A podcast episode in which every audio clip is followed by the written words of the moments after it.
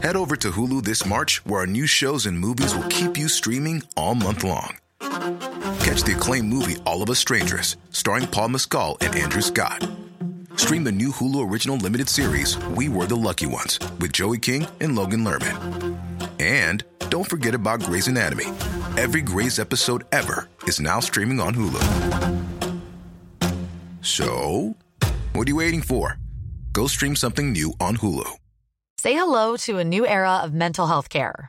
Cerebral is here to help you achieve your mental wellness goals with professional therapy and medication management support. 100% online. You'll experience the all new Cerebral Way, an innovative approach to mental wellness designed around you. You'll get a personalized treatment plan from a therapist, prescriber, or both in a safe and judgment free space. Your cerebral therapist or prescriber will outline a customized plan with clear milestones along the way so you can get to feeling your best. With Cerebral, you're not alone in your mental health journey. We're here to empower you to live a fulfilling life. So take that first step towards a brighter future and sign up today at cerebral.com slash podcast and use code ACasts to get 15% off your first month. Offer only valid on monthly plans. Other exclusions may apply. Offer ends July 31st, 2024. See site for details. Want flexibility? Take yoga. Want flexibility with your health insurance? Check out United Healthcare Insurance Plans. Underwritten by Golden Rule Insurance Company, they offer flexible, budget friendly medical, dental, and vision coverage that may be right for you. More at uh1.com.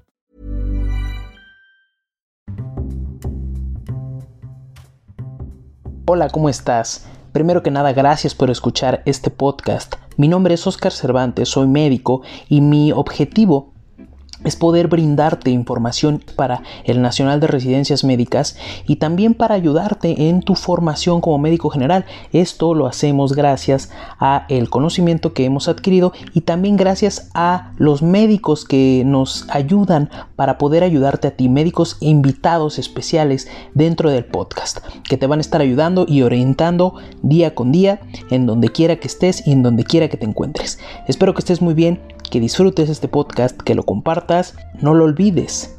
Sigue estudiando y sigue comiéndote al enarma.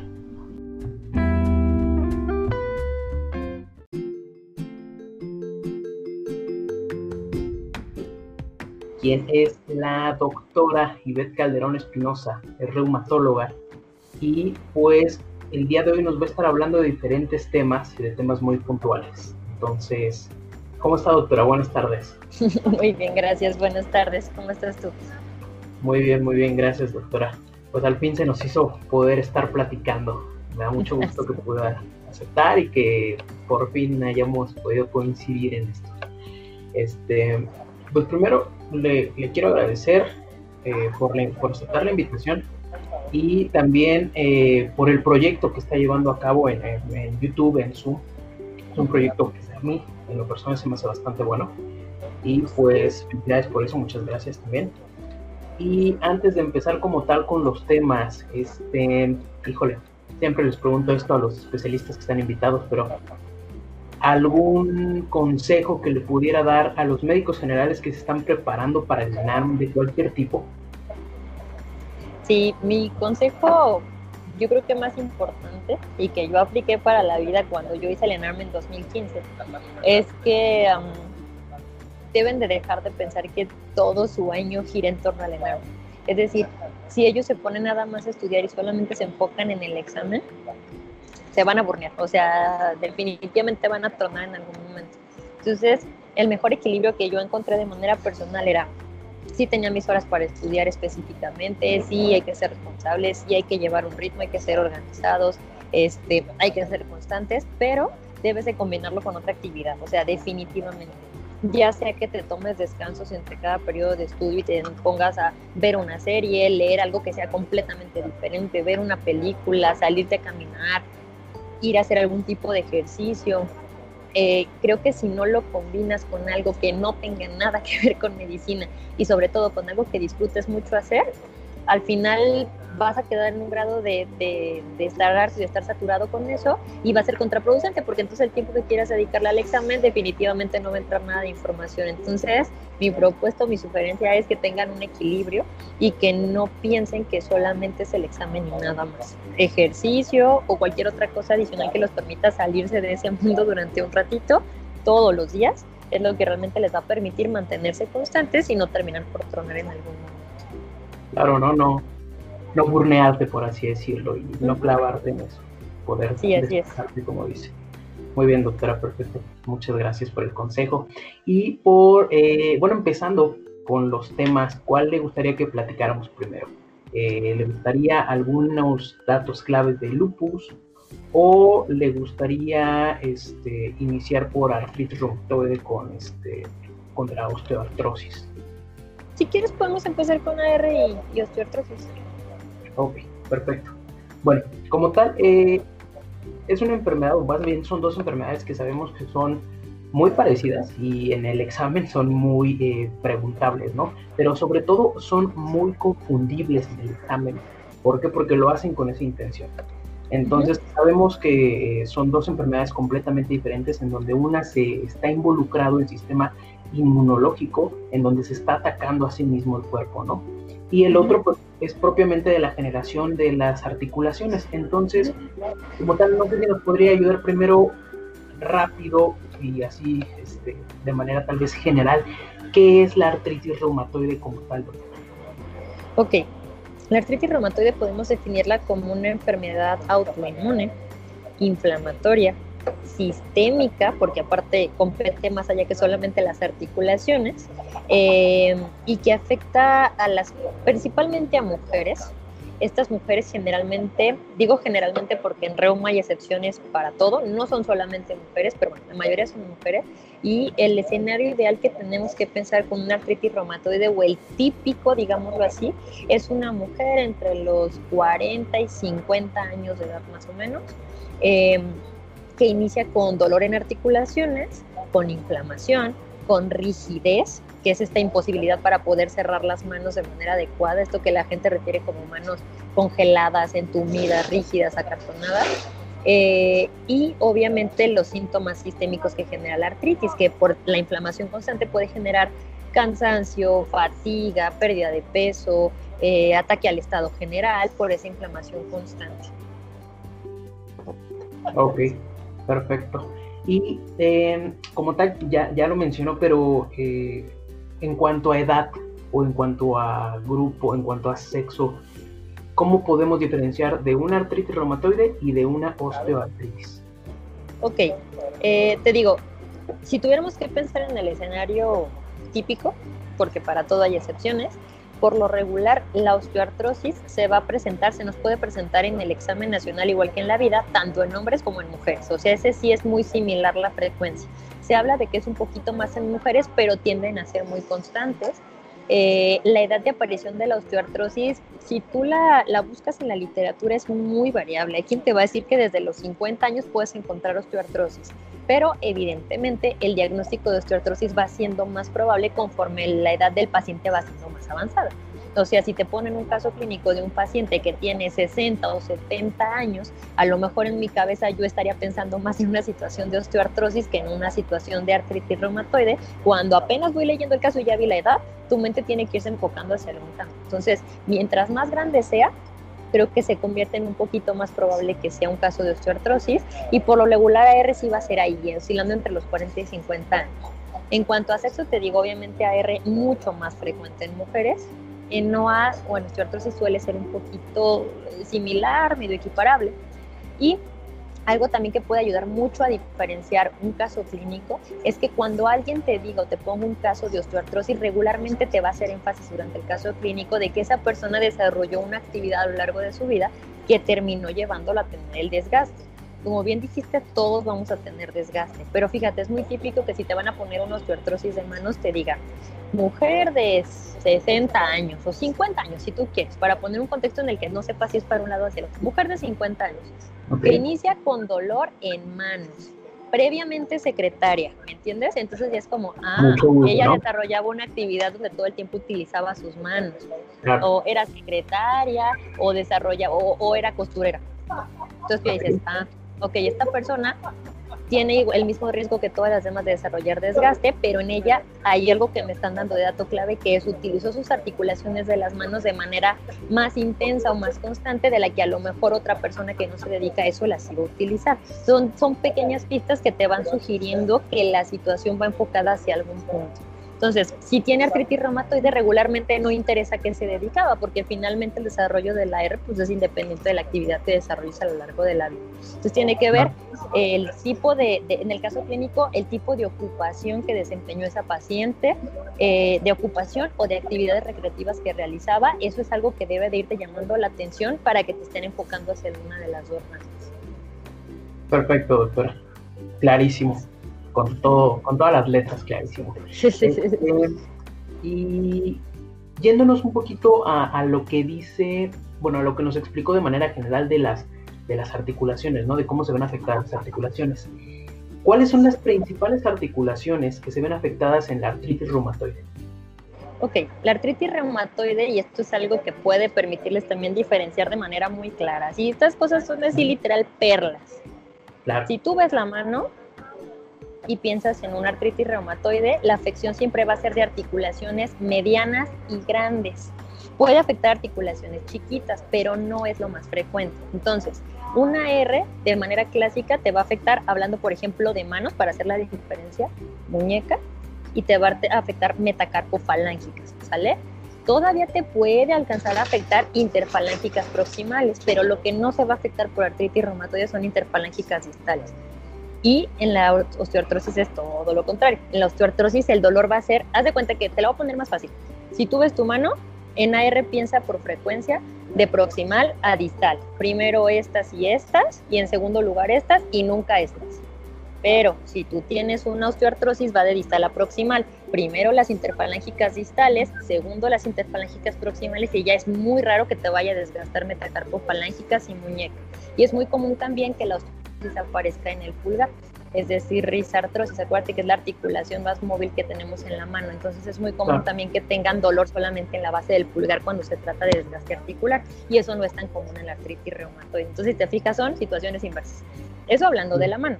Ya cuando te vas a otras articulaciones, digo, aunque siempre yo tomo las de las manos porque suelen ser los datos más importantes. Los más comunes, ¿no? O las más preguntadas también. Las más, sí, y, y, lo que el dato clínico, lo que el, el examen te va a decir.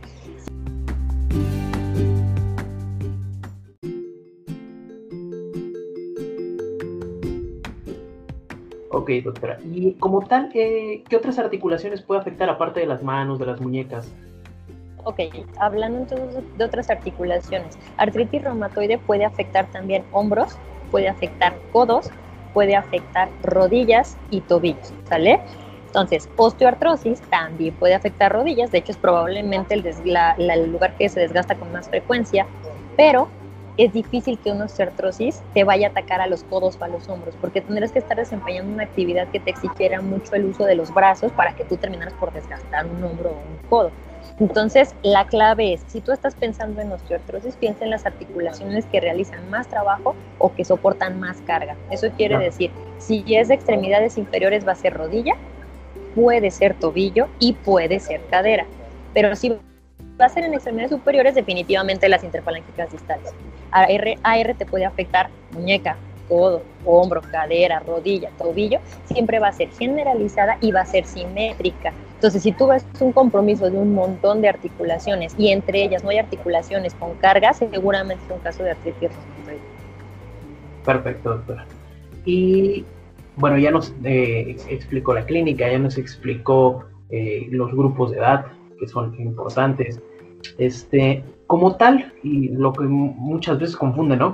¿Cuáles pueden ser los, los datos de laboratorio, como tal, los marcadores que nos pueden estar orientando a que exista una artritis reumatoide específicamente? ¿Y qué otro dato se puede elevar en una osteoartrosis, osteoartritis, perdón? Ok.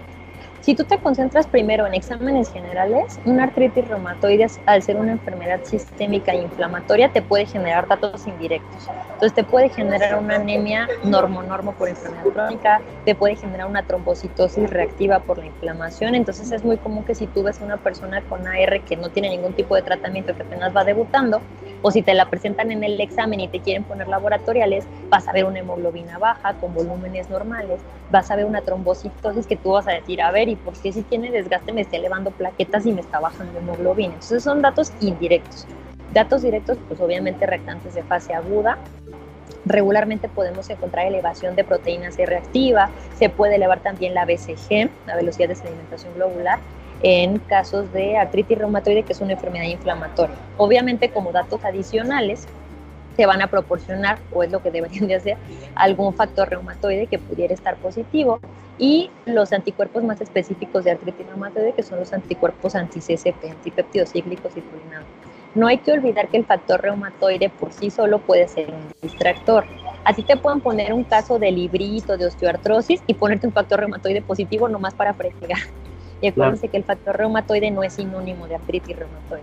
Hay artritis reumatoide con factor reumatoide negativo y hay personas con factor reumatoide positivo que no tienen artritis. Entonces, si todo va encaminado a que parece osteoartrosis y les ponen un factor reumatoide y se les sale de toda la, la, ecuación, sigan por el camino de OA porque el factor reumatoide va a ser una, un distractor.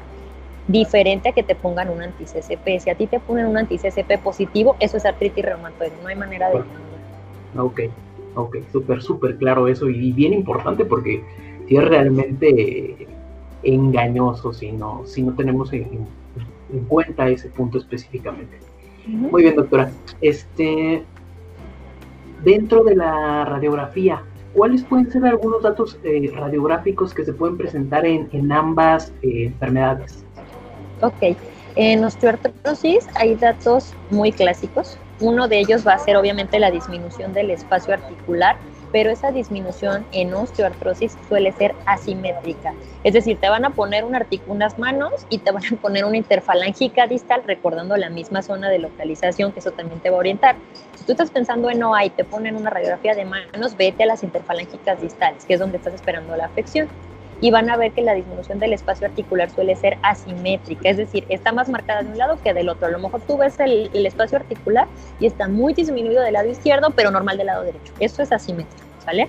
Y casi siempre va a ser en interfalangicas distales. Hay que recordar también que todo desgaste articular en la radiografía genera osteofitos, que es la formación de nuevo hueso, ¿sale? van a ver, hay unos piquitos que se van a salir de la articulación, que son los famosos osteofitos, y eso también los puede orientar al dato de osteoartrosis. Si les hablan de una osteoartrosis erosiva, les comentaba en la clase que tengo de osteoartrosis ahí en YouTube, que hay vayan a verla, está buenísima. hay, una, hay unas imágenes clásicas de la osteoartrosis cuando es erosiva que se conocen como imágenes en alas de gaviota, que literal es una gaviota y se ven los osteofitos que son las alas. Entonces estaría hablando de osteoartrosis. Y es lo mismo si lo trasladas a otra articulación. En AR es muy diferente. En artritis reumatoide vas a ver, la, eh, vas a ver un dato que se conoce como osteopenia yuxtarticular. Eso quiere decir que tú vas a ver los huesitos que están alrededor de la articulación un poquito más eh, radiolúcidos, los vas a ver un poquito más negros, ¿sale? Entonces eso es osteopenia yuxtarticular. La disminución del espacio va a ser simétrica, todo lo contrario al desgaste. O sea, vas a ver disminuido el espacio, pero parejo de los dos lados y lo más importante, la localización. Si tú en la radiografía ves afectada las interfalángicas distales, eso es, eso es osteoartrosis. Si en la radiografía ves afectada las metacarpofalángicas y la muñeca, entonces es artritis reumatoide. Y ya después de eso, de la osteopenia y de la disminución del espacio, puedes incluso ver se colapsan los carpos, que empiezan a haber erosiones en las metacarpofalángicas, que hay que recordar que la artritis reumatoide es una enfermedad erosiva y la osteoartrosis, aunque puede serlo, aunque sea erosiva, va a terminar afectando siempre a las mismas articulaciones, que son las interfalángicas distales. Ok, perfecto.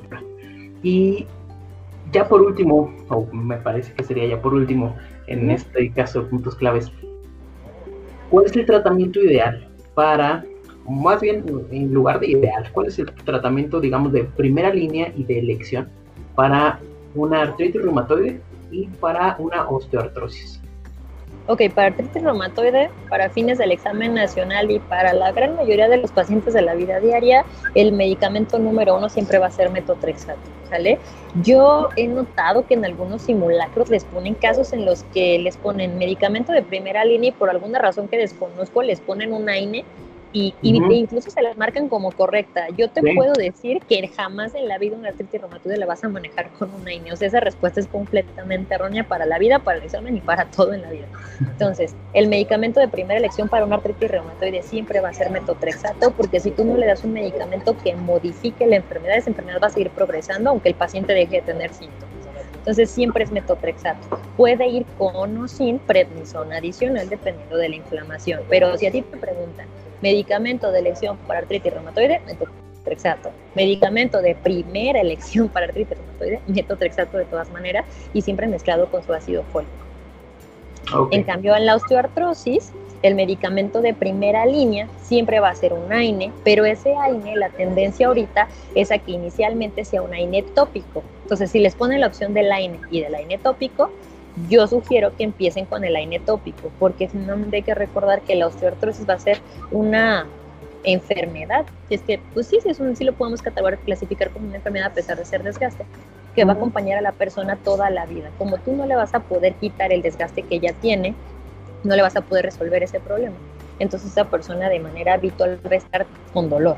Y si tú le manejas el dolor con analgésicos vía oral, esa persona va a llegar contigo a los 5 o 6 años con alteraciones en el hígado, con perforaciones ahí por úlceras este, gástricas y demás. Entonces la tendencia ahorita es el manejo de primera línea es ainetópico para que se quede o se absorba nada más de manera local y el manejo de segunda línea es no me respondió al ainetópico o son demasiadas las articulaciones que tienen desgaste, ya me pasó ahora sí a una vía oral y ese vía oral va a depender de las comorbilidades, si le das una AINE convencional o le das un COXOS. Perfecto.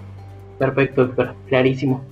Pues me parece que es, es, lo que se debe de saber, digo, a grosso modo, obviamente, de, de artritis reumatoide y, diferenciándolo con osteoartrosis. Le agradezco mucho el, haber explicado este tema, el haber explicado ambos y las diferencias en cuanto a clínicas, en cuanto a grupos de edad, este, marcadores y todo eso. Pues Nada que agradecer, con todo el gusto del mundo. Este, y pues hasta aquí vamos a dejar este, este episodio.